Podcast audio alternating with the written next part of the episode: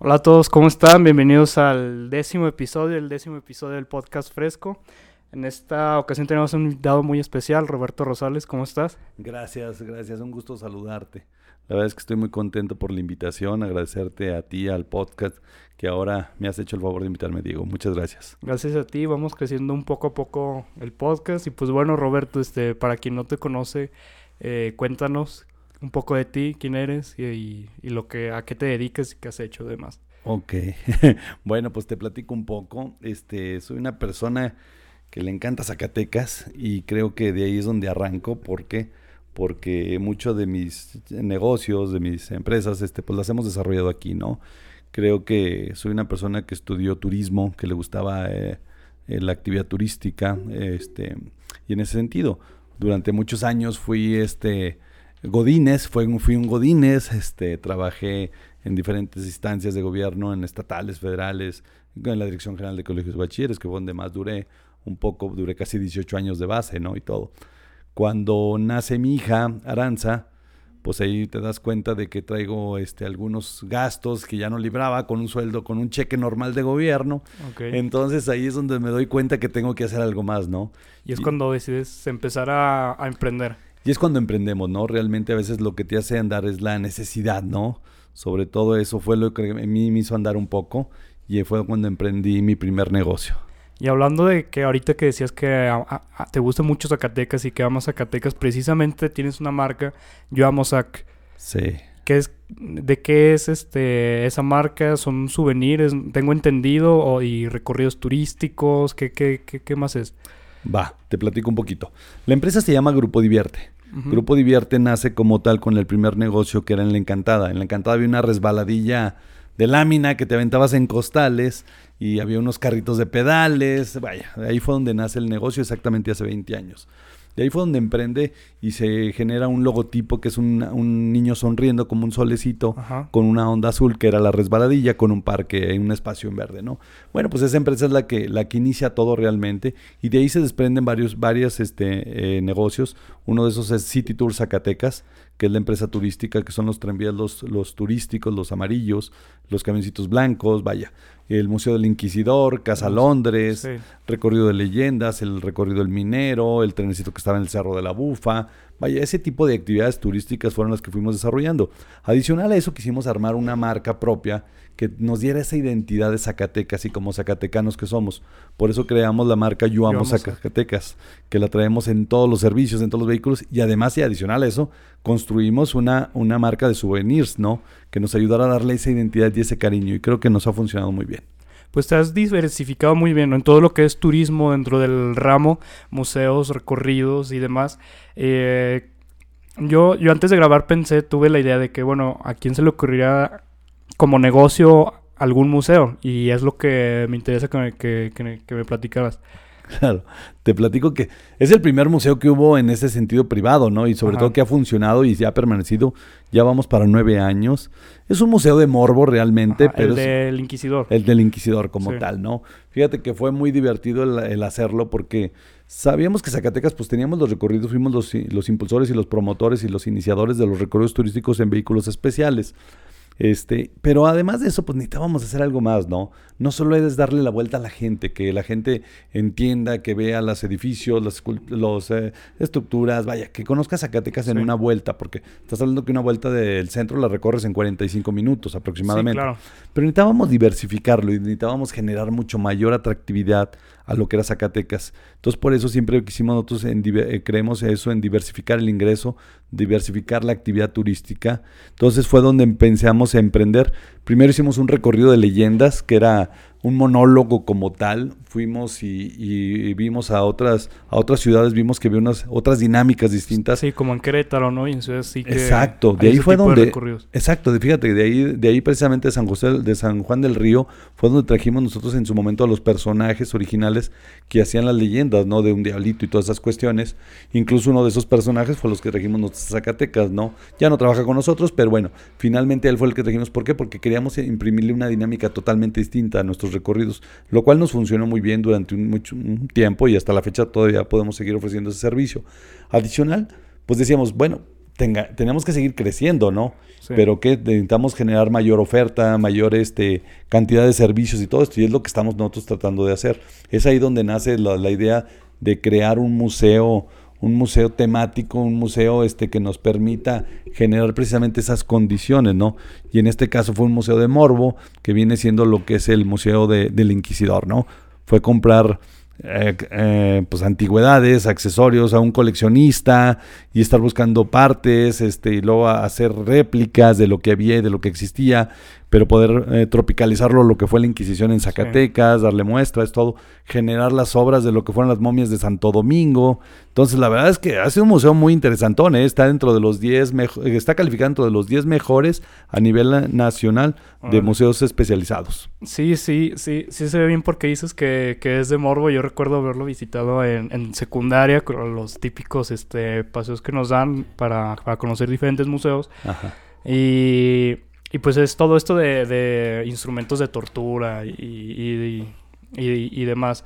Recuerdo que fue algo muy chistoso porque me sentía hasta en, un punto como como mareado, no sé, y, salí y regresé, pero estaba muy padre, estaba muy padre, y, y, no sé, este, este, Roberto, hablando de recorridos y demás, si, si tú fuiste eh, pionero eh, en esto de los de los recorridos turísticos, de, de los carros, estos, de los tranvías, pues, ¿no? Se les dice así. Claro. Ajá. Sí.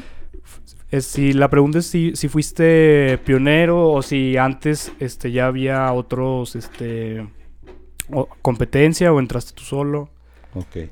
Te comento, te comento un poquito. En lo que es este, hemos sido pioneros en muchísimas cosas, fuimos los iniciadores. Te hablo que fuimos la primera resbaladilla que hubo en Zacatecas, fuimos el primer campo de gotcha que tuvimos, fuimos la primera tirolesa, fuimos los primeros en tener lanchas de pedales, fuimos los primeros en meter un catamarán, fuimos los primeros en meter renta de cuatrimotos en la Encantada, en tener cárcel en la Encantada. Vaya, siempre nos ha tocado ese esquema de innovación totalmente, ¿no? La primer muro de escala y todo eso. Y en lo turístico no fuimos la excepción, ¿no? ¿Por qué? Porque iniciamos nosotros lo que fueron los servicios a través de lo que era un pequeñito carro eléctrico de golf, que lo mandamos a hacer más grande para poder dar servicios. Había habido un esfuerzo anterior de una, de una empresa de Green Line, se llamaba, que no era de Zacatecas, no, pero como zacatecanos como tal, nosotros fuimos los primeros que realizamos eso. Y después de ahí generamos lo que era la pulmonía zacatecana, que era un camioncito que fue el iniciador de este tipo de recorridos aquí en Zacatecas, que nos daba el primer recorrido en el centro histórico. Era un, es un, era un vehículo muy antiguo, era modelo 61, se les conocía como corridas tropical, y lo recogimos en, en un deshuesadero en Vallarta lo restauramos, lo recuperamos y con ese recorrido, con ese vehículo fue con lo que iniciamos nosotros a dar esos recorridos, ¿no? Ahorita que decías de, de, todo esto de recorridos en motos y los catamaranes y todo esto, eh, se me vino a la mente una palabra que es pues diversión, o sea, me imagino que, que, tiene que mucho, mucho que ver a la hora en la que has emprendido estos negocios, pues porque es de entretenimiento y, pues está muy padre, ¿no? O sea, de que es como de, de diversión, de, de, de actividad extrema y así. Y, creo que, que, le metes ahí este pues esas, esas ideas, ¿no? O, cómo es tu proceso de, emprendimiento. Fíjate que es bien curioso, mis procesos de emprendimiento son muy raros porque yo me puedo sentarme en una banqueta y de repente te cae el manzanazo como San Agustín, de repente, pasa, ah, nos hace falta esto. Y de ahí empiezo yo a crear esas, esas propuestas, esas ideas, ¿no? Te digo que, que, es muy raro. Yo soy el ejemplo a veces de lo que no debes de hacer. ¿Por qué? Porque normalmente no hago una un estudio socioeconómico, no es un estudio de mercado. todas esas cuestiones no lo hago. Lo que hago es, me baso mucho en la experiencia y en mi, en mi intuición que tengo, a lo mejor ya, ¿no? Que la vas desarrollando poco a poco y de esa manera es como he logrado más o menos desarrollar o emprender estos negocios, ¿no? Si me hablas, por ejemplo, del día del, eh, precisamente lo que platicabas ahorita del Museo del Inquisidor, pues es métele esto aquí, métele esto acá y vamos a generar estas condiciones.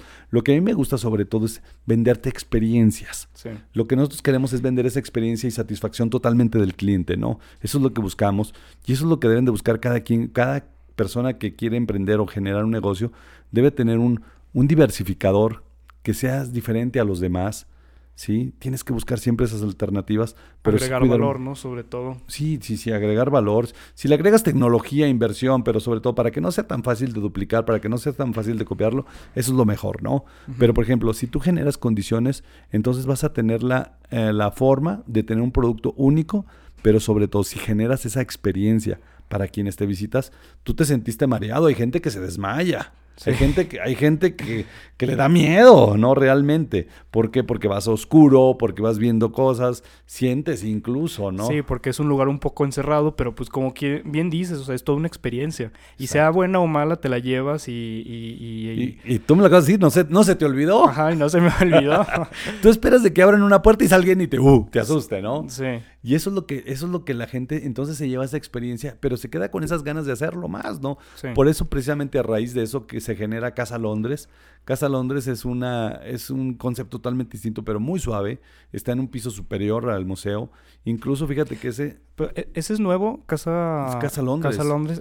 Perdón, ese no lo, no lo conocía, pero pues aprovecho para que. Padrísimo, tienes que, ir a conocerlo. Pero te lo platico un poco. Casa Londres precisamente habla de esa historia de esa casa, ¿no? De los señores Smith cuando vivían allá en las épocas de 1800, ta, ta, ta. La hija, la niña que tenían se muere se muere de fiebre escarlatina y ta, ta, ta, y lo que se cayó al pozo. Bueno, hay varias leyendas, ¿no? Y finalmente la gente que va al museo dicen, o quienes tienen esa, esa percepción, dicen que se ve una niña, que se siente, que vaya, mil cosas, ¿no? Lo que nosotros hicimos fue precisamente eso. Entonces dijimos, bueno, pues si la gente lo siente, pues hay que traérsela. Entonces generamos la historia de los señores Smith en ese tercer nivel, pero generamos un proyecto muy padre. ¿Por qué? Porque está involucrado pues, sonido, teatro, historia y efectos especiales. Toda una experiencia. Toda una experiencia, realmente ahí sí la vives, ¿no? Quedó en quinto lugar a nivel nacional de los, dentro de los premios emprendedores de Canacintra. ¿Y cuánto tiempo lleva Casa Londres ya establecida? Tiene, un poco más de año y medio, más o menos. Ah, un año de pandemia que no contó, entonces... Un año de pandemia. Tiene, tiene poco tiempo, pero la verdad es que la gente sale maravillada. Por ahí en la página de nosotros pueden verlo. Incluso la pueden buscar así como Casa Londres y vas a ver la experiencia que la gente la, que se lleva, ¿no? Creo que es muy padre. Oye, ¿y cómo les fue? O sea, ya ahorita antes de grabar estamos platicando ya hace un año de pandemia y pues bueno, en el sector turístico, pues yo creo uno de, los más afectados. ¿Cómo, ¿Cómo les fue? Fíjate que nos fue muy mal. ¿Y cómo, ¿Y cómo le hicieron para...? De milagro. Yo creo que precisamente el día de mañana se cumple un año. Este, el día de mañana tuvimos una reunión en el municipio de Zacatecas como tal para precisamente ver cómo íbamos a tocar esos temas, ¿no? En ese momento nos se reúnen pues varias empresas, varios giros, eh, cámaras empresariales y todo. Y el día, ese día se decide cerrar todo porque esperábamos que fuera por 15 días, 3 semanas. ¿Por qué? Porque venía un tema de pandemia, nosotros teníamos la experiencia de lo que fue la influenza en su momento, que duramos de dos a tres semanas, ¿no? Totalmente suspendidos. Entonces, bueno, eh, quisimos apoyar esa iniciativa para estar listos nosotros para Semana Santa, que esa era nuestra idea. Dijimos, no le hace que ahorita cerremos. Realmente, si tú me lo, me lo preguntas, fue complicadísimo para todos los empresarios, para todos los emprendedores, para, para todos aquellos que nos dedicamos no solo, no solo en la actividad turística, sino a los servicios. Sí. Creo que el comercio, restaurantes. servicios totalmente, restaurantes, bares, eh, lo que son los eventos sociales nos pegó bastante, las escuelas también nos pegó bastante en educación, la escuelita de natación que tenemos llegó el momento que tuvimos que cerrar todas, todas, todos los negocios, ¿no? ¿Cómo logramos sobrevivir? La verdad es que fue de una manera muy creativa, pero también muchos tuvimos que deshacernos de muchos activos. Se tuvieron que vender activos este, para poder sobrellevar esto, ¿no? Todos eh, teníamos la idea de, de sobreguardar nuestras, lo que eran nuestras plantillas laborales. Fue muy complicado. Este, llega el momento que pasas un mes y no ves la manera de que se vaya a reactivar esto pronto. Entonces juntas a la gente y les dices, pues no les puedo pagar más, ¿no? Entonces, quien así lo considere, pues bueno, vamos a empezar a suspender, vamos a, parar totalmente pagos, pero buscamos las alternativas de quien quiera seguir. Una vez que se reactive el tema, pues los vamos reactivando, ¿no? Hasta ahorita, después de un año, te platico que no se ha reactivado el total de la plantilla. Estamos apenas iniciando, creo. Están despegando de nuevo, ¿no? Estamos despegando de nuevo. Eh, fue una pausa en el tiempo muy larga, pero que nos permitió también a todos este, concientizarnos, reinventarnos, entender otros temas que no solo es, es el emprender, no solo es el generar dinero, sino que puede llegar un elemento que nos destruye a todos, ¿no? A todos, y te hablo de todos. Hubo momentos muy importantes de solidaridad entre los gremios, entre los empresarios. La verdad es que yo tengo que reconocer mucho que en estos momentos a veces de crisis también hubo muchos muchos momentos de bondad de muchísima gente, ¿no? Gente que a pesar de que no tenía nada repartía comida, repartía alimentos, que gente que, que se dedicaba a alguna actividad tuvo que vender alimentos, tuvo que vender caretas, vaya, todo lo que se vendía, gel antibacterial, te encontrabas 20 camionetes, todo. Yo creo que la manera en la que todos hemos, los que hemos podido sobrevivir a esto, la verdad ha sido de milagro y de, y de mucho sacrificio, ¿no? Con mente de activos, todo, y sobre todo ser creativos. Nosotros en su momento, el departamento de mantenimiento, generamos una empresita que se llamaba Servicios Soluciones Divierte, que se dedicaba a podar, jardines, pintar casas. Remodelaciones, ¿no? También estaba viendo en Facebook que remodelaron una casa, un jardín, algo así, una terraza. Eso está muy padre. Sí, fue lo que hicimos con el departamento de mantenimiento. Nosotros teníamos la ventaja que teníamos gente calificada en esos esquemas y sobre todo teníamos la maquinaria y la experiencia para hacerlo. Nosotros lo hacíamos para nosotros, exclusivamente para nosotros. No lo hacíamos como una actividad adicional o darle el servicio a la gente. Pues llegó el momento que tuvimos que hacerlo, ¿no? Entonces, de esa manera es como hemos, hemos emprendido y hemos logramos sacar adelante esos temas.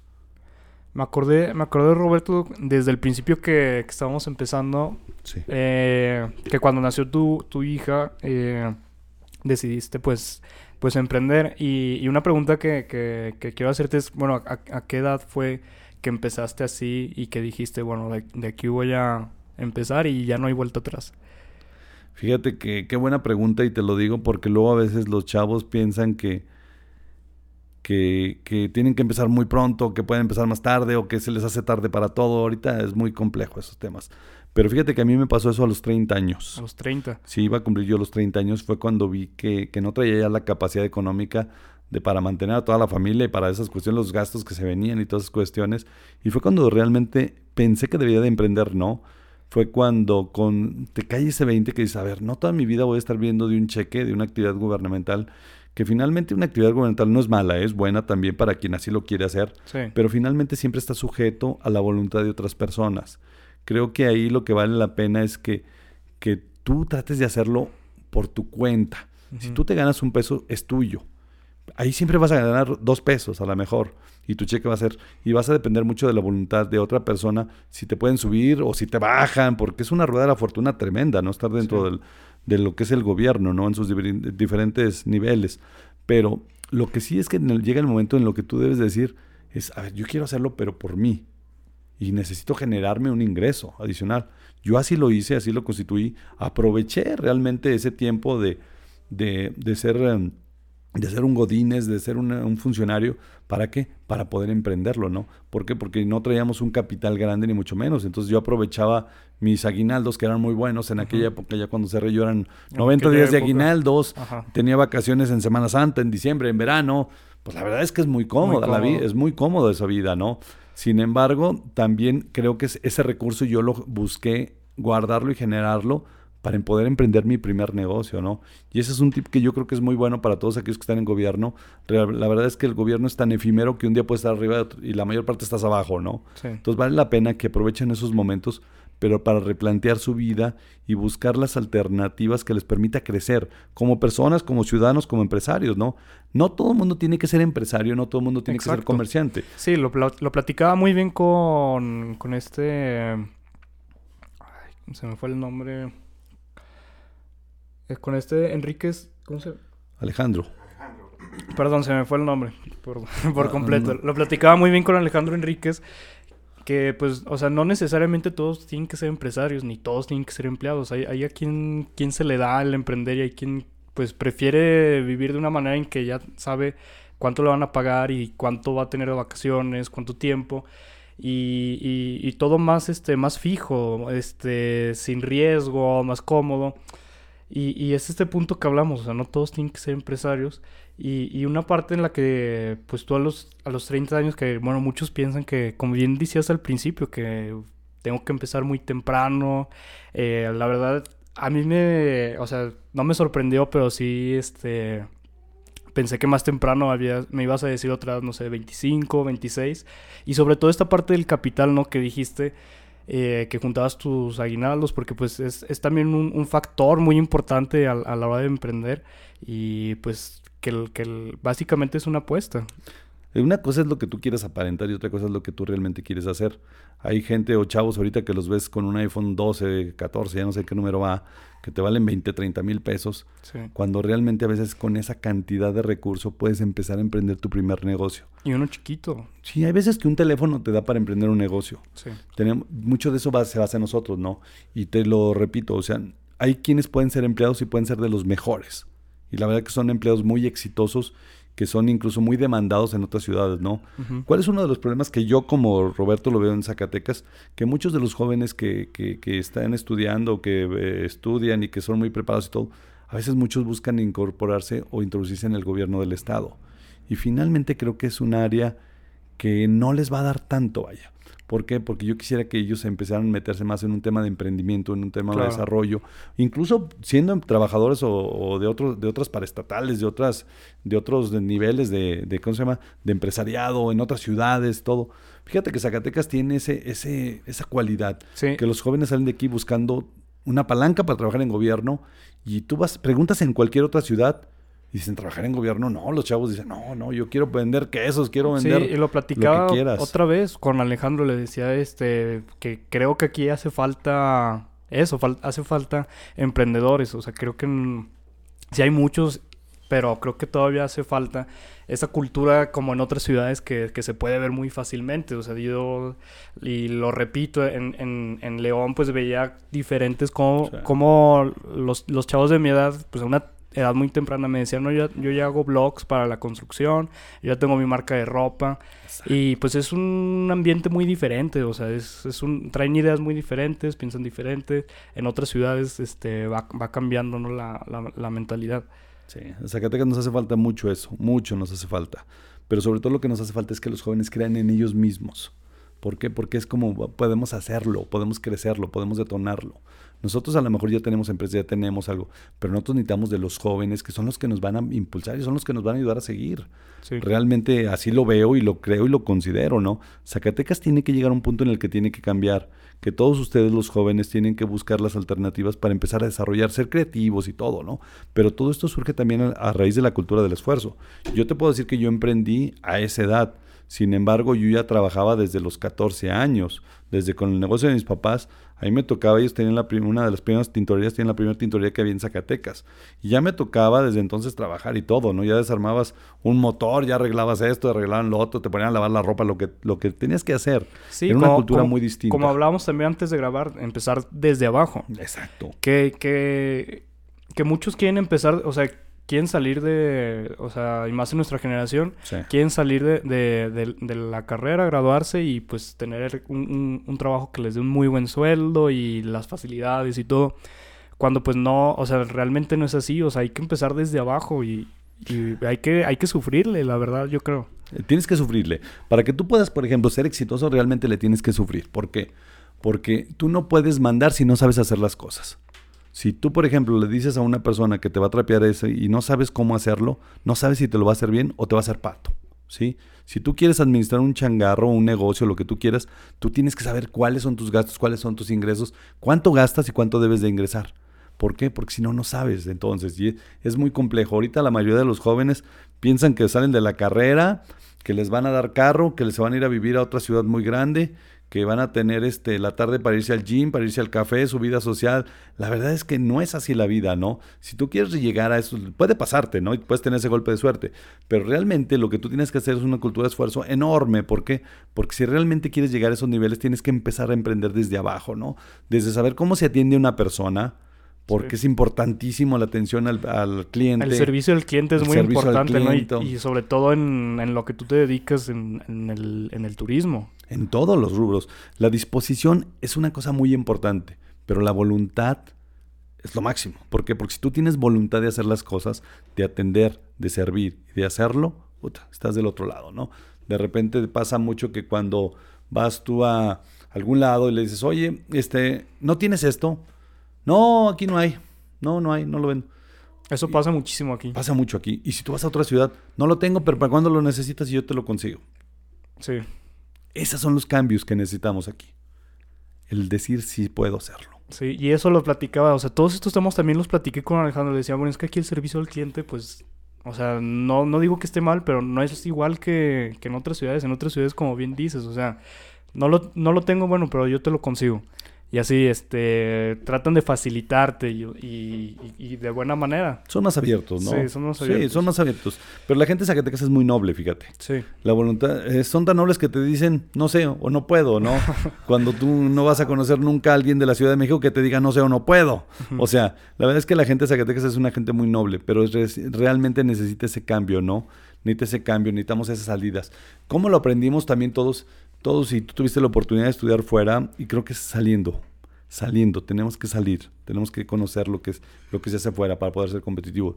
Yo tuve la oportunidad, ya he tenido la oportunidad de ir a varios eventos a nivel internacional, este, donde se da la mayor concentración de ideas, productos, servicios, donde están los alemanes, los chinos, los españoles, los franceses, los americanos, todos exponiendo sus ideas. Es un congreso que se llama la IAPA. Este, ha estado en Las Vegas, en Orlando, en muchos lugares. Y la verdad es que ves una exposición enorme de creatividad, como no tienes una idea. Pero también ves lo mejor y lo más nuevo a nivel mundial. Entonces, desde ahí es donde tú entiendes y aprendes. No se trata a veces de ir a comprar, sino se trata de, de entender lo que tú puedes hacer con una idea. Realmente es impresionante. ¿eh? Yo les platicaba hace poco que conozco negocios o servicios muy tan creativos que no te imaginas. Una vez lo conocí en La Marquesa, en la Ciudad de México. Sí. Llegabas tú a La Marquesa y veías una cantidad de gente formada. Y decías, pues, ¿qué, qué hay, no? ¿Qué rentan? Motos. Pues, no, fíjate que lo que rentaban eran burros. burros. Burros. Y los burros estaban en extinción. Un burro te costaba 300, 500 pesos. ¿Sabes cuál era el éxito? Que los burros eran de colores. Los pintaban como los French Pool. Rosas, verdes, de cebra, todo eso. Entonces todo el mundo iba a pasearse en, en un burro para tomarse la foto, para la selfie, y te costaba 300 pesos el pasearte un ratito en el burro, en tu burro de colores. Y era un éxito impresionante, ¿no? Cuando tú realmente ves eso, lo que te tienes que hacer nada más es ser creativo y hacer las cosas que nadie ha pensado hacer. Sí, no quebrarte tanto la cabeza es como ahorita dices de, de hacer un estudio de mercado y tanto, tanto rollo. Hay veces que puedes hacerlo y no, y no, y lo- a veces no lo, pero la, la verdad es que a veces el salirte de la caja también te ayuda bastante. Claro. Sí, el ser creativos, el ser diferentes y hay cosas tan creativas que tú las ves aquí, por ejemplo, uno un día un señor de Morelos hizo unas tortillas y le puso, lo voy a hacer ponerle nopal. Se hizo muy famoso porque son las tortillas de nopal. Ya a nadie se le había ocurrido durante tantos años echarle un nopal, ¿no? Que hay tantos. Y la verdad, esos esquemas son los que te hacen diferente. Si tú vas a vender un producto, si tú vas a dar un servicio, busca ese esquema, precisamente el diferenciador, ¿no? Si tú vas a vender tortillas, pues ponle tortillas de rojas, verdes y blancas y ya hiciste la de la bandera, ¿no? Y a lo mejor en Estados Unidos te aseguro que te la compran por el nacionalismo, ¿no? Sí, es- se trata siempre, pues al, al momento de emprender en un negocio, pues se trata de, de innovar y de, de ser diferente a los demás, porque de qué, o sea, si abres un puesto de tacos, un restaurante que es igual a los demás, ¿cuál es el valor que le, que le vas a dar, no? O sea, se trata de ser diferentes y de hacer las cosas diferentes, o sea, y brindar las experiencias que, que mejor este, les puedas dar a, a- a tus clientes. Exacto, tú tienes totalmente dominada la teoría. Ahora lo que se re- realmente a veces se requiere es llevarlos a la práctica, ¿no? Pero sobre todo perderle el miedo a hacerlo. Yo, por ejemplo, a mí me da mucho gusto que usted- ustedes ahorita estén emprendiendo en estos temas, ¿no? Del podcast y me tocó podcast. estrenar me- micrófono y qué padre. Sí, estamos hablando de que estamos estrenando micrófono, las cámaras no las cargamos, se nos olvidó, pero estamos grabando con los celulares. Pero la verdad es que ese- eso es- precisamente es la Sí. creatividad. No te limitas, te generas alternativas para hacerlo, ¿no? Y lo complejo que es para ustedes ahorita invertir en una cuestión de estas en un micrófono que no te genera, pero que le inviertes para hacer lo mejor posible. Y eso es lo importante. ¿Por qué? Porque ustedes ya tienen la voluntad de hacerlo. Y de ahí nace todo. Tienes que empezar por ti en hacerlo, ¿no? A mí cuando me dijeron, oye, hay que comprar un camión de dos pisos, dije, ¿estás loco? ¿Dónde lo compro? O sea, tú ganas un peso y una cosa te vale mil pesos, ¿dónde te lo compras, Sí, ¿de no? dónde? Pues bueno, esos son donde tú tienes que decir, sí lo voy a comprar y lo voy a poder hacer. Las limitantes te las pones tú solo. ¿Y cómo lo hice? No sé, pero lo logré. Precisamente, yo creo que cuando, ah, cuando abres un negocio o algo, lo único que arriesgas es dinero. O sea, el dinero va o viene, Sí, tarde o temprano, y más a la edad de ustedes, es muy práctico esto. ¿Por qué? Porque a lo mejor te vas a gastar tus domingos, le vas a invertir, y si lo pierdes, pues perdiste lana, pero ganaste experiencia. sí. ¿sí? Yo creo que eso es lo que tienen que perderle el miedo a emprender. Y sobre todo las expectativas, ¿no? Que tienes eh, la mayoría de la gente eh, y pues cualquier persona las expectativas que tiene al emprender algo. Eh, yo al, mm, al emprender este, podcast, pues desde un principio, bueno, ya había emprendido otras cosas, algunas otras cosas muy sencillas. Y, y de eso aprendí es que, que no iba a tener éxito en un mes o dos meses, o sea que se tenía que trabajar constantemente y, y, y, de lo pasado que te, que te dije, este, es, pues el chiste es hacerlo constantemente y con perseverancia, o sea, va a haber altas, va a haber bajas. A veces un amigo me decía, oye, ¿y, cuántas visitas tuviste en el último video? Y en el primero, no, pues, o sea, hay una variación ahí, o sea, es lo que le digo, o sea, va a haber altas, va a haber bajas, pero no por eso se, deja de hacerlo. Así son todos los negocios. En todos los negocios un día ganas 100, un día no ganas nada y otro día le pones 10, ¿sí? Así es todo, ¿no? Pero yo, por ejemplo, te puedo decir, ok, ¿cuántas visitas tuviste? ¿Tuviste 10 o tuviste 100? Sí, pero tuviste visitas. Sí. Hay quienes, si no lo haces, no tienes visitas. Es ahí donde realmente tenemos que empezar. Podemos pensar en ganar un peso. No pienses en ganarte mil, en ganar un millón. Lo que tienes que pensar es en hacer un producto o un servicio exitoso. Si tú te manejas por el tema dinero, es más difícil porque entonces empiezas a metalizarte. Y la verdad es que tú lo que tienes que empezar es en relajarte y en convertir en una experiencia padre, que lo disfrutes lo que estás haciendo. No quieras ganar dinero de la noche a la mañana. Lo que tú quieres que hacer es primeramente generar que tu producto sea exitoso, que le guste a la gente y lo demás va a llegar solo. Créemelo. O sea, y se los digo a todos, ¿no? Porque todo el mundo busca generarse a veces una lana, un ingreso rápido y todo. No, no, no. Si tú generas condiciones para que tu producto, tu servicio sea exitoso y le guste a la gente y generes una experiencia satisfactoria, el dinero llega solo, no necesitas. Sí, se trata de... Yo lo que me concentro mucho es en hacerlo lo mejor que pueda en, cualquier cosa que vaya a hacer y ya lo demás va a venir por sí solo. Exacto. Lo demás viene por sí solo. Por y, añadidura llega. Y, y se trata de trabajarlo constantemente, con perseverancia y con planeación. Porque, bueno, nosotros ya teníamos ya rato sin, sin grabar, ahorita estamos platicando de eso, pero pues llegamos a la conclusión de que no debes dejar de hacerlo y por lo mismo, de que si en un video tuve más visitas que en otro y en otro menos que otro, o sea, no, no me tengo que ir por eso, sino en hacer las cosas bien. La constancia. La constancia. Hay que ser muy constantes, hay que ser muy responsables en lo que, en el momento que tú emprendes, sabes que vas a sacrificar muchas cosas, ¿sí? Yo te hablo, por ejemplo, cuando iniciaba mis primeros negocios, yo sacrifiqué muchas navidades, te hablo más de 10 navidades, más de 10 años nuevos, más de, de 10 días de los reyes. ¿Por qué? Porque tenía que trabajar, ¿no? En la encantada, que era donde, donde iniciábamos, ¿no? Actualmente, por ejemplo, ahorita muchos años sacrificando las Semanas Santas, las de Pascua, las vacaciones. ¿Por qué? Porque los que nos dedicamos al turismo, lo que trabajamos cuando los demás descansan, ¿no? Sí. En el caso de los salones de eventos, pues todos los fines de semana los traigo ocupados. Para mí un domingo es como un lunes, ¿no? Un lunes y martes es cuando yo descanso porque es cuando más, más tranquilo en todos. Pero lo dedico a tener las reuniones con mis equipos de trabajo para ver qué es lo que están haciendo, cómo lo estamos haciendo y cómo mejoramos, ¿no? Cómo emprendemos y cómo seguimos detonando productos, servicios y todo esto. ¿Hace cuánto, cuántos, eh, bueno, aquí vamos a revelar tu, tu edad. Eh, ¿cuántos, años tienes? Voy, tengo 49 años. Este, este año estaré llegando al quinto piso. A los 50. Sí, afortunado porque me va a tocar la vacuna. Creo que esa es la única ventaja que le veo ahorita. Pero la verdad es que creo que, creo que es una experiencia de vida que, que mis papás me enseñaron este, en disfrutarlo, en trabajar para disfrutar lo que haces, ¿no? Y hasta la fecha creo que lo disfruto, fíjate. Y creo que eso me da las condiciones para en un tiempo más me gustaría mucho retirarme en tiempo y dedicarme a viajar, a disfrutar mi vida un poco. Hace 19 años empezaste con tu, bueno, en, La Encantada, ¿no? Decías que se me hace muy padre cómo fue que una cosa te fue llevando a la otra, ¿no? Empezaste, ¿qué fue en sí? O sea, sí precisamente en La Encantada fueron las lanchas, ¿no? Los recorridos en, en lanchas y qué, y qué más. Y, pues te digo, o sea, lo padre que se me hace que una cosa te fue llevando a la otra. Una cosa se fue llevando. Y hasta el, pues, el presente que, que, que, que, pues es hoy y ya estás más diversificado. Sí, mira, estamos muy diversificados y te platico que nosotros nos pusimos una, una meta en aquella época, me, bueno, me, me, propuse también una meta, que cada seis meses a ocho meses teníamos que poner un servicio nuevo. pusimos el orbitrón, el barril, no sé si te acuerdas, unos de los aros que dabas vuelta para todos lados, la resbaladilla, los triques, el gocha, la tirolesa, la caída libre, este, los juegos mecánicos, los inflables. estaba en... en el zigzag, lo que fue el zigzag. Ah, caray, ese no me tocó. No, estabas más chavo, pero a los más grandes sí nos tocó. O sea, donde era el zigzag que estuvo Pemex en alguna época, ahí fue donde hubo el primer gocha que hubo en Zacatecas. Sí. Ah, el primero. El primero me tocó. O sea, por eso te digo, nos ha tocado mucho. Y una cosa te va llevando la otra, ¿no?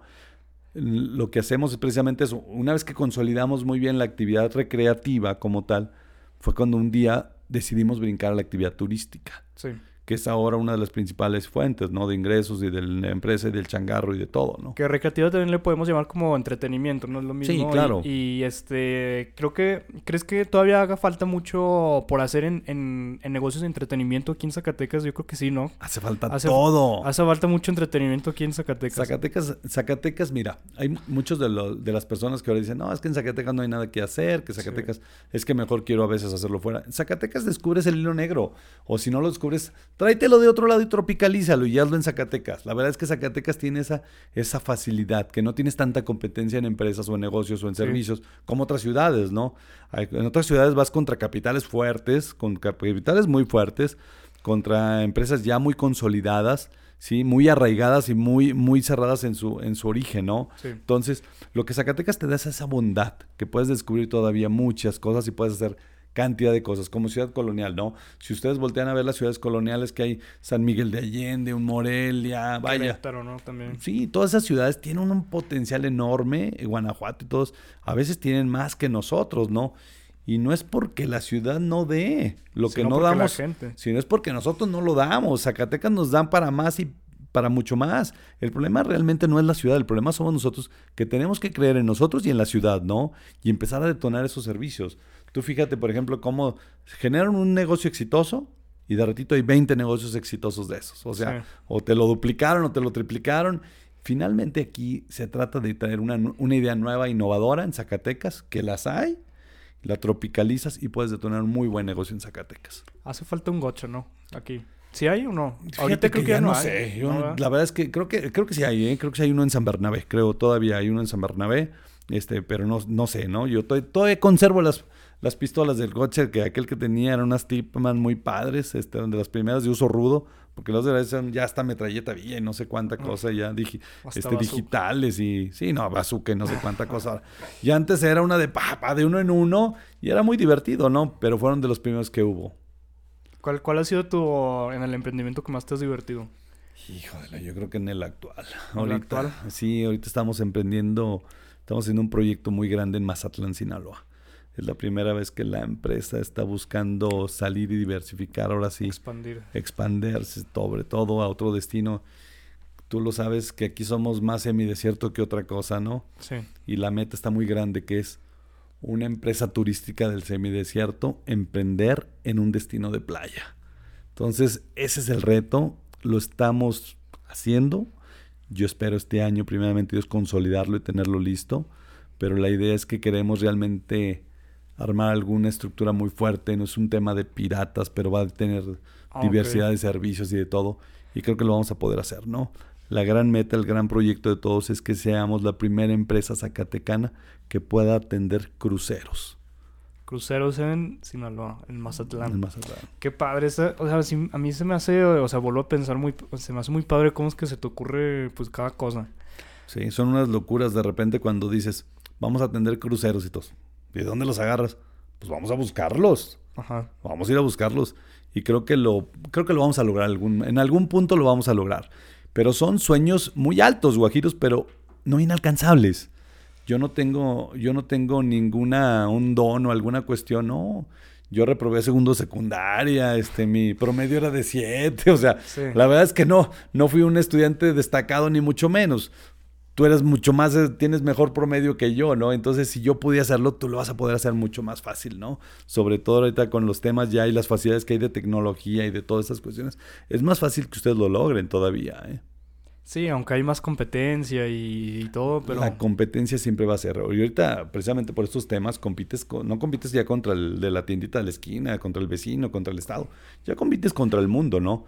Pero precisamente esa tecnología te permite también a ti expander y venderte contra el mundo. Sí. No, nunca había platicado contigo así bien, ya nos conocíamos de antes, pero así... Jugando racket. Jugando racket, sí, este, pero así una conversación como tal no. Y, y, se me hace muy padre, me da mucho la atención la mentalidad que tienes. Y lo vi en tu Facebook, te comentaba que no tienes Instagram, pero vi que en Facebook sí subes contenido, subes ahí este algunas frases muy padres y, y, y, pues creo que esto de la mentalidad va también muy ligada a lo que es tu filosofía, ¿no? Yo creo. Sí. O sea, tu filosofía de cómo es que vives día a día. Y, y, de ahí viene una pregunta que te quiero hacer, es este, pues parte de, tu rutina, ¿cómo, cómo, cómo lo haces? ¿Qué es lo que haces un día? ¿Qué es lo que hago normalmente ahorita un día? Bueno, un día antes de pandemia y ahorita ya las rutinas han cambiado bastante, ¿no? Te platico. Este, actualmente, por ejemplo, ahorita lo que hago es me levanto, a veces en las mañanas este, camino, camino cuando se puede y cuando no, pues bueno, normalmente me baño, desayuno, me voy a lo que es este, el, negocio, empiezo a ver todos los pendientes que tengo programados para ese día, normalmente recorro algunos de los negocios, donde veo que hay algún detalle, alguna cuestión de estos, normalmente lo hago, monitoreo todo desde, desde oficina, tengo cámaras en todas las instalaciones, en todos los lados, para poder este, estar dándole seguimiento a cada uno de, las, de los negocios, de las empresas, de las gentes. este, y desde ahí desarrollo básicamente es un centro de operaciones como tal, ¿no? Desde ahí ya tenemos ahorita pues tecnología para cuidar, ver, vigilar, este, boletajes, todo, todo el tema, ¿no? Sí, sí tenemos que involucrar tecnología en este sentido. Pero de igual manera es como mi área o mi espacio donde a la vez puedo ser creativo. Yo, por ejemplo, llego, pongo música, le subo los volúmenes normalmente altos y es lo que hago, ¿no? Entonces llega, llega la tarde. ¿Qué este, música escuchas? Ah, pues ochentera, ¿no? Somos chavorrucos, ¿no? Entonces me gusta mucho. Pero sobre todo música positiva, fíjate. Hay música positiva actual, vieja y más vieja, ¿no? Todavía, ¿no? Pero normalmente sí, sí me gusta hacer una, una cuestión muy positiva. Trato siempre de verle el lado positivo a todo realmente es difícil que le vea yo una parte negativa o que yo diga no lo voy a poder hacer, no lo voy a poder superar. Busco siempre la manera y de alguna manera cuando haces las cosas bien, el universo y Dios se confabula para que te vaya bien, ¿no? No me preguntes cómo, pero siempre lo, lo he sentido, ¿no? De esa manera. Y, y, en la tarde, normalmente, ahorita estoy yendo al gimnasio porque pues con la pandemia haces panza. Y luego ahorita, eh, fíjate que compré un aparatejo que te lo amarras a la, la cintura y haces un nado el nado estático o de, ¿cómo se llama? De, esfuerzo, vaya. Ah, sí, vi un, video, ¿no? Subiste un video. Sí, fíjate. Y la verdad es que dije, ay, como no lo pensé antes. Y a raíz de que lo puse, vi que la gente le llamó mucho la atención. Entonces, la próxima semana estamos ya... Ya va a ser negocio. sí, ya. Se abre el negocio ya, por ejemplo, para lo que es el nado estático eh, o de resistencia para adultos, fíjate. A raíz de eso. Porque normalmente la escuela de natación operaba desde las 2 de la tarde hasta las 8 de la noche y toda la mañana estaba cerrada. Entonces metimos, hicimos una clínica, también una clínica de rehabilitación precisamente para... A raíz de, todo esto. Sí, a raíz de la pandemia eh, hicimos una clínica de rehabilitación. Este, agarramos a unas niñas que, que salen de la escuela precisamente de, de terapeutas como tal, terapeutas físicos. Y la verdad es que nos ha funcionado muy bien, fíjate, tenemos muy poco tiempo haciéndolo y la verdad es que va muy, muy bien el tema en el sentido de que estamos haciendo cosas nuevas, pero sobre todo dándole oportunidad a, la gente que recién acaba de, salir de, escuelas, pues les dimos esa oportunidad. Y las horas que traemos por ahí sueltitas, dijimos, pues vamos a rentar ahora el espacio ahorita que están todas las albercas normalmente cerradas y no todo el mundo tiene esa posibilidad ni disposición de hacerlo. Entonces, quisimos generar este, este esquema para rentarte la alberca y que hagas un nado ahí. Es muy cansado, sí, quedé muerto. Y normalmente eso es lo que hago, ¿no? mi día puede empezar a las 7 de la mañana, 8 de la mañana y normalmente termino siempre entre 11 y 12. O sea, realmente sí, yo soy más nocturno. Soy más, nocturno. Sí. Y ahí Aqua Kids, este, ¿de qué es básicamente? ¿Es donde para que los niños aprendan a nadar o algo así? Sí, fíjate que sobre todo eh, un día, te digo que a veces un día estaba yo en Irapuato, vi, vi, una prima y estaba yo ahí sentado un día, fuimos a unas tiendas y estaba sentado en la banqueta y volteé a ver una alberca, escuela de natación infantil. Dije, escuela de natación infantil. Yo tenía un pequeño terreno que era muy complejo porque pues, tenía 5 de fondo y 15 de frente. Sí en Zacatecas no tenemos escuelas infantiles. Se me hace que nos hace falta una. Pues de ahí me fui con la idea, llegué, le hablé a, un amigo que es mi compadre, que es arquitecto, lo invité ahí a sentarlo, el buen Memo, este, y le dije, oye, quiero hacer una alberca aquí. Y volteó a verme como diciendo, estás loco, ¿dónde va a ser aquí? Le digo, sí, se me hace que sí da, mira, es que si metemos esto en el segundo nivel ponemos el área.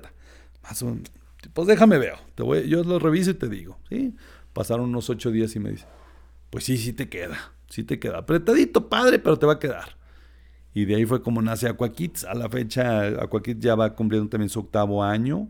este, pues creo que hasta ahorita está muy bien calificada. Sigue siendo una de las mejores escuelas o instalaciones. Pues ya lleva buen rato, ocho años. Sí, ya tiene buena. Y tiene lista de espera todavía hasta la fecha. Ahorita con el tema de la pandemia, pues bueno, también estamos muy limitados también en esa función.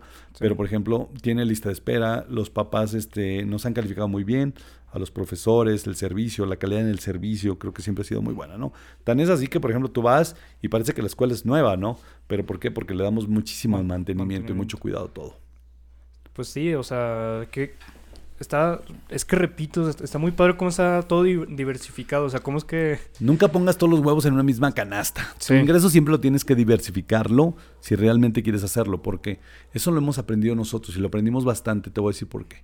En una época de inseguridad también fuerte que tuvimos en unas administraciones anteriores, el turismo se cayó totalmente, se desplomó. Entonces fue cuando entendí yo que también teníamos que generar servicios para los zacatecanos, porque no podíamos estar dependiendo exclusivamente del turismo. Entonces por eso nace Aqua Kids. Que es lo que se basa en la economía, ¿no? De Zacatecas prácticamente el turismo. El turismo, ¿no? La capital, por ejemplo, pues su principal actividad es la turística y qué fue lo que nos pegó ahora, ¿no? Entonces ahí es donde necesitas verla de diversificarla. Desafortunadamente la pandemia nos pegó totalmente en los servicios, ¿no? Totalmente fue donde nos dio el golpe más fuerte. Entonces el, el, gremio de eventos sociales con lo de los salones pues duramos también básicamente un año parados. En la actividad turística tuvimos nuestras intermitentes, pero la gente no salía, ¿no? La gente hasta la fecha, ¿no? Este fin de semana te quiero platicarte que afortunadamente ha sido bueno este puente que tuvimos, que es exactamente el puente que nos, nos, nos, cerró hace un año, que nos ah, alivió un poco, pero estamos exactamente a un año, ¿no? cómo sobrevivimos de milagro, pero, pero estamos a un año platicando el tema de que ya estamos ahorita trabajando, que tuvimos mucha gente el día de ayer y ojalá sea un preámbulo a lo que viene la Semana Santa. Sí, todavía viene Semana Santa, verano y creo que pues a todo esto nos necesitamos adaptar y creo que la gente se ha adaptado y, pues han tomado las medidas y espero que... O sea, yo creo que sí ya empieza a ver el, la luz al final del túnel. Sí. Eh, ya, pues como dices, pues ya está viniendo gente, se toman las medidas. Y, pues vamos a, vas a continuar, va a salir esto adelante, todo este del sector turístico, que pues es en lo que se sustenta Zacatecas, que es muy importante para Zacatecas. Sí, sí. Lo, que, lo, yo creo que, la, fíjate que, que yo creo que la etapa más complicada de la pandemia en el servicio turístico como tal fue enero y febrero de este año, ¿sí? Enero y febrero normalmente es una temporada muy mala para la actividad turística, siempre, por todos los años, ¿no? Pero ahora súmale la pandemia y súmale todo un tiempo cerrado, casi un año. La verdad decía yo, nomás aguanten enero y febrero. Quien aguante enero y febrero ya la libró.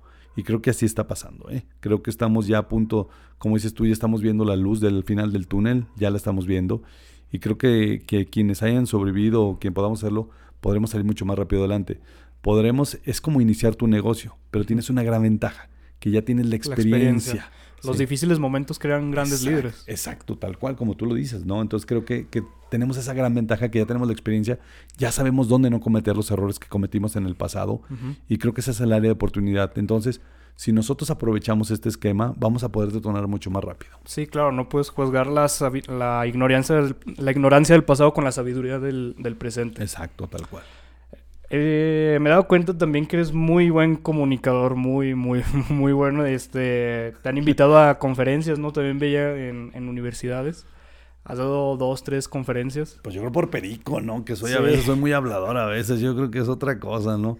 Fíjate que yo creo que, que a lo mejor precisamente es, es, aprender un poco lo que ha sido mi experiencia, ¿no? En este tema. Yo tengo por ahí una frase, yo creo que la viste, que si hazlo, oh. Hazlo con miedo. Hazlo con miedo. O y si te, eh, hazlo. Y si te da miedo, hazlo, con miedo. Pero hazlo, ¿no? Entonces, de eso se trata. Fíjate que también igual me ha tocado vivir experiencias de, de vida con gentes que, que, que, así como hoy me toca a mí este, de alguna manera motivar o, apoyar a gente, porque ahorita como, ahorita como empresarios como tal, fíjate, esto es muy interesante creo. Ahorita como empresarios actualmente no solo se trata de que saques tus empresas a flote, ¿no? Creo que también tenemos ahora una responsabilidad también como empresarios, que es el motivar precisamente a los jóvenes a que emprendan en Zacatecas, motivar a los otros empresarios a que no cierren, que salgamos adelante.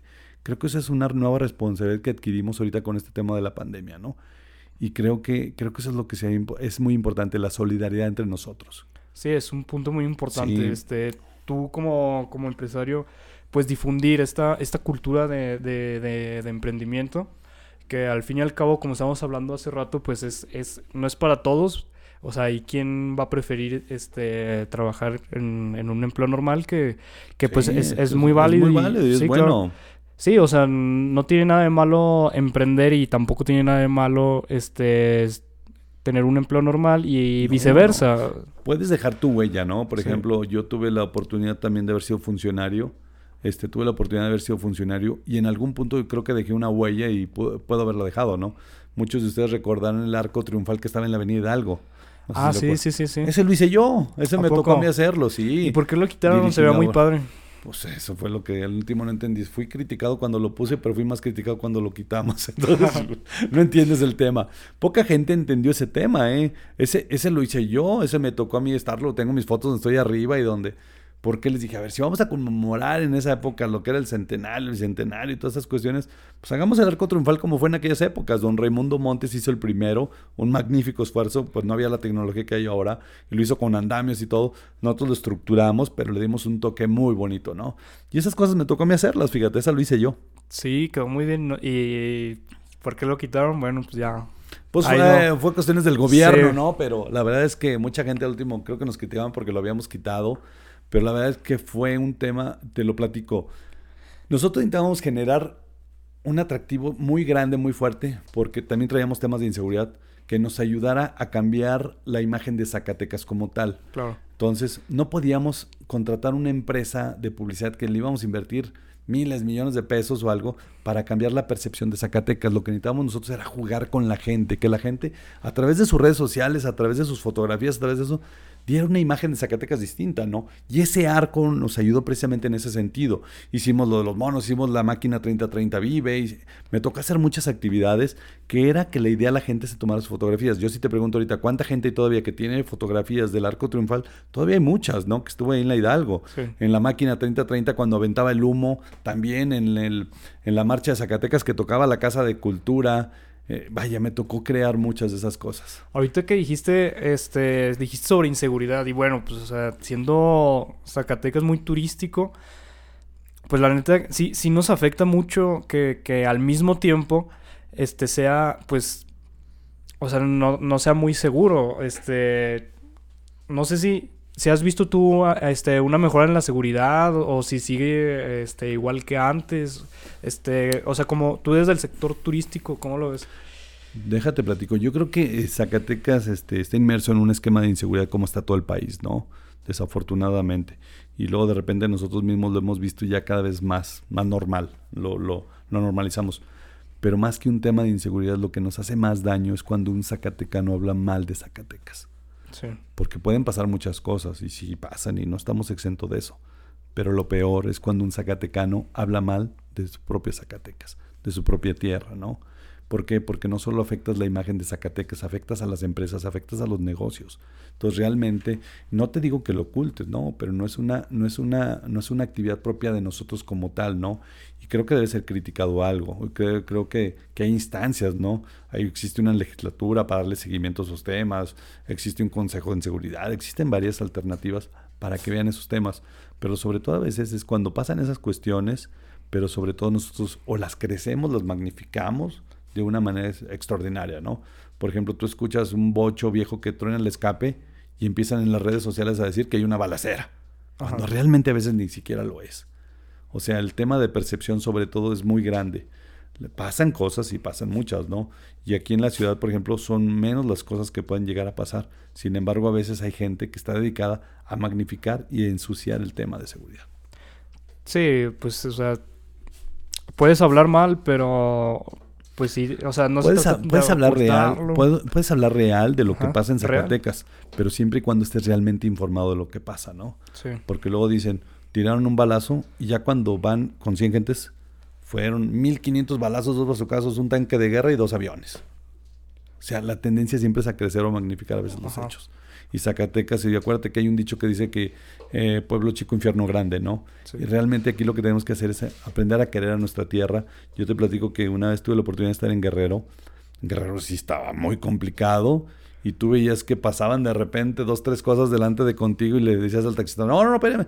No, no se preocupe, es la representación de lo que quieras, pero te buscaban el tema para que no sintieras ese temor de visitar. ¿Por qué? Porque ellos saben que lo que más afectaba era la percepción negativa de Zacatecas, de, su ciudad en ese momento.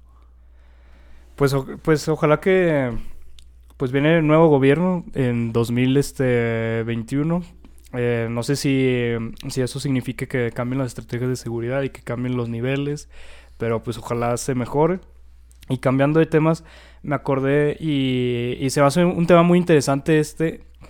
Eh, Roberto, ¿cuándo, es el momento en el que tú estás emprendiendo y, y, ves que llevas ya mucho tiempo, llevas meses, quizás años, y ves que no está jalando y ves que no hay resultados?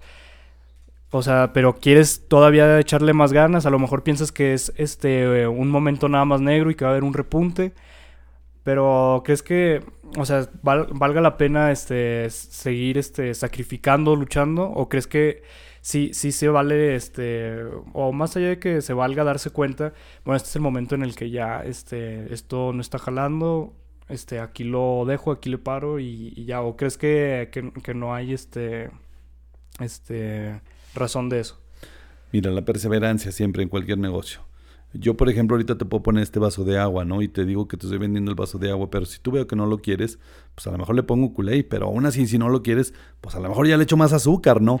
Tienes que seguirle buscando siempre. Todo negocio es como una caja fuerte. Tienes que seguir buscándole día a día el cómo, el cómo encontrarle, ¿no? Esa fórmula para que puedas entrar y abrirlo, ¿no? Realmente puede llevarte días, puede llevarte semanas, meses, años, ¿no? El poder consolidar un negocio, ¿no? Tú va a llegar el momento en el que te vas a poder desesperar, pero también nunca es tarde para poder cambiar de giro, para poder reorganizar tú lo que es tu empresa, tu negocio o tu servicio, ¿no? Y es en base precisamente a lo que tú vas aprendiendo sobre el camino. Y la única decisión te la va a dictar tu propio corazón, ¿no? Cuando tú te canses de, de tu negocio, llega el momento en que es el momento de cerrarlo. Cuando tú sientas que ya no lo vas a poder hacer. ¿Por qué? Porque en ese momento que tú pierdes tu, tu, alegría de hacer las cosas, pierdes todo, ¿no? Cuando dejas de disfrutar. Sí, pero si tú tienes confianza en ti mismo y crees que lo puedes lograr y estás convencido sobre todo de que puedes llegar a tener éxito en eso, créeme que lo vas a hacer. Y ve los grandes casos que hay, ¿no? Te hablo, el de Apple lo corrieron porque no lo querían en Microsoft, ¿no? O sea, eso, todos esos grandes casos de éxito, sobre todo, se dan en ese tenor. ¿Por qué? Porque tú traes una idea, pero si estás tú convencido que lo vas a lograr, créeme que lo vas a lograr. Pero tú tienes que ser el convencido. En el día que llegues tú a disfrutar lo que estás haciendo, es el momento de cambiarlo. Sí, siempre va a haber un punto en el que a lo mejor, o sea, tú decidas de que ya, este, pues pararlo o rendirte. Este, a veces puede ser que, que se fuercen las cosas pero siempre y cuando, pues dejes, o sea, si dejas de disfrutarlo, pues ya creo que ese es, el punto clave. Ese es el tema. Y es lo que yo te decía hace rato. No lo hagas por recurso. Hazlo porque te guste hacerlo. Sí. Sí, porque si dices, a lo mejor no le gano nada, pero lo estás disfrutando, síguelo disfrutando, va a llegar el momento que te va a dar algo. Sí, aquí no estamos ganando ni un peso. Y aquí Exacto, y lo disfrutas. aquí estamos, sí, aquí estamos dando. Pero, pero lo disfrutas y es algo que a ti te gusta hacer, porque viste alguna experiencia, porque viste algo, pero también eso te ayuda a ti, ¿por qué? Porque le pierdes el miedo al micrófono. ¿Sabes cuántos chavos como tú le tienen miedo a un micrófono? Se traban, no saben qué decir y tú le estás perdiendo ese miedo. Y esa experiencia de hablar ante un micrófono, al rato te va a servir en una, en una empresa, te va a servir en un negocio, cuando quieras tú hacer un trato o algo, vas a tener esa facilidad de palabra y entonces vas a entender cuál fue lo grande de haber invertido en un micrófono nuevo para hacer un podcast. La inversión no la ves ahorita, la vas a ver con el tiempo. Sí, claro, todo te sirve. Eh, hablando de, de, de, miedos, de, tu pues de tu frase o de tu mantra, que si así lo podemos decir. Este, si te da miedo, hazlo, hazlo con, con miedo, ¿cómo es? Sí, sí hazlo, hazlo. Y, si te da miedo, hazlo este, con miedo. Hazlo con miedo. ¿Y cuáles crees que sean los, los, los más grandes miedos que, que haya al, momento de hacer cualquier cosa? O sea, si es al que dirán, o el, o el miedo a fracasar, o el miedo a, a, a, no dar el, el, el, el 100. El miedo es a ti mismo. El miedo siempre te da a ti mismo. Te da miedo que se burlen, te da miedo perder, te da miedo muchas cosas. Y nosotros, por ejemplo, los que nos ha tocado emprender varios negocios, y te hablo desde empresarios grandes, empresarios chicos, de aquellos Zacatecas, todos nosotros, todos, todos hemos perdido. Todos, todos. Y todos hemos aprendido de errores, precisamente. Y cada vez que aprendes de un error, te ayuda un montón, te ayuda bastante. ¿Por qué? Porque entonces sabes dónde no la vas a regar la próxima vez. Yo te digo que he emprendido, no sé, 35, 38 negocios aproximadamente. de los cuales... Sí, de los cuales ahorita actualmente hay, hay 10, pero la mayoría se perdieron, ¿no? llega el momento en que dices, no, pues este ya no me da, o sea, o ya sabes que ya me cansé, ya me aburrí. Cuando ya no lo disfrutas ni nada, es el momento que dices, a ver, vamos entonces a reorganizarte, cambiar de giro o algo. Pero tiene que ser algo que tú disfrutes, que tú vivas. Pero creo que el miedo sobre todo está siempre en nosotros. Si tú te pierdes el miedo a hacerlo, estás del otro lado, ¿no? De veras, créeme lo que yo creo que eso es la, tener confianza en ti mismo, en hacer las cosas. Yo creo que eso es donde empieza. Y si tienes miedo a perder, lo único que puedes perder es dinero. El dinero con el tiempo lo puedes recuperar. Pero tu confianza en ti, esa, si la pierdes, ya chafiaste. Pero si te valoras y te generas esa confianza en ti, estás del otro lado. Yo creo que eso es lo más difícil, ¿eh? Confiar en ti. Hay muchas personas que no confían en sí mismas y, o sea, en, algún momento todos, o sea, yo no confío en mí mismo a veces, este, tú a veces no confías en ti mismo. O sea, es igual al miedo al que dirán, o sea, no puedo, yo, yo no puedo decir, no es que a mí no me importa o al el que dirán, pero igual y con este episodio sí, pero con el otro no, o sea, no es que, por ejemplo, ese miedo al que dirán, no es que me lo quite de por vida, este ¿Cómo crees que estábamos hablando del miedo al que dirán? Y pues bueno. Que nunca te dé miedo el que dirán. Sí, que nunca te den miedo al que dirán. Y, estaba hablando en, otro episodio con este Edgar, de que él cuando perdió el miedo al que dirán, y, retomando, o sea, el, miedo al que dirán igual y nunca lo pierdes, o sea, porque esto es lo que pienso yo, no sé si, si concuerdas. Pero, pero en diferentes cosas, o sea, siempre vas a estar pensando en qué dirán, pero igual y no es un miedo. Fíjate que a estas alturas del partido yo creo que ya no, ¿eh? A estas alturas ya te vale lo que digan, ¿no? Lo que piensen. O sea, ¿por qué? Porque tú estás seguro de lo que estás haciendo y de lo que quieres hacer y de lo que quieras lograr. A lo mejor ahorita te da miedo a ti, pero a mí a estas alturas, no, hombre, créeme lo que lo que menos me importa es el qué dirán. ¿Por qué? Porque yo estoy convencido de lo que quiero hacer, de lo que quiero lograr y lo que puedo hacer. Si yo estoy convencido de esas cuestiones, lo que menos te va a importar es lo que piensen los demás. ¿Y cómo crees que alguien puede este, aumentar su confianza en sí mismo? Estamos hablando ahorita de que no todos tienen la confianza en sí mismo igual que otras personas como, pues, como tú, que nos estás platicando. Pues precisamente yo creo que el generarte confianza en ti mismo es empezar a, desarrollar una, una idea, un producto que te van a vapulear, te van a golpear, te van a tirar al piso, pero la fortaleza va a estar precisamente en que te levantes de ese piso y que sigas adelante. Si tú te quedas en el piso, te van a pisotear aún más. Pero si tú, por ejemplo, demuestras esa voluntad de salir adelante, levantarte, y por muy duro que te den los golpes, sigues adelante, vas a estar del otro lado.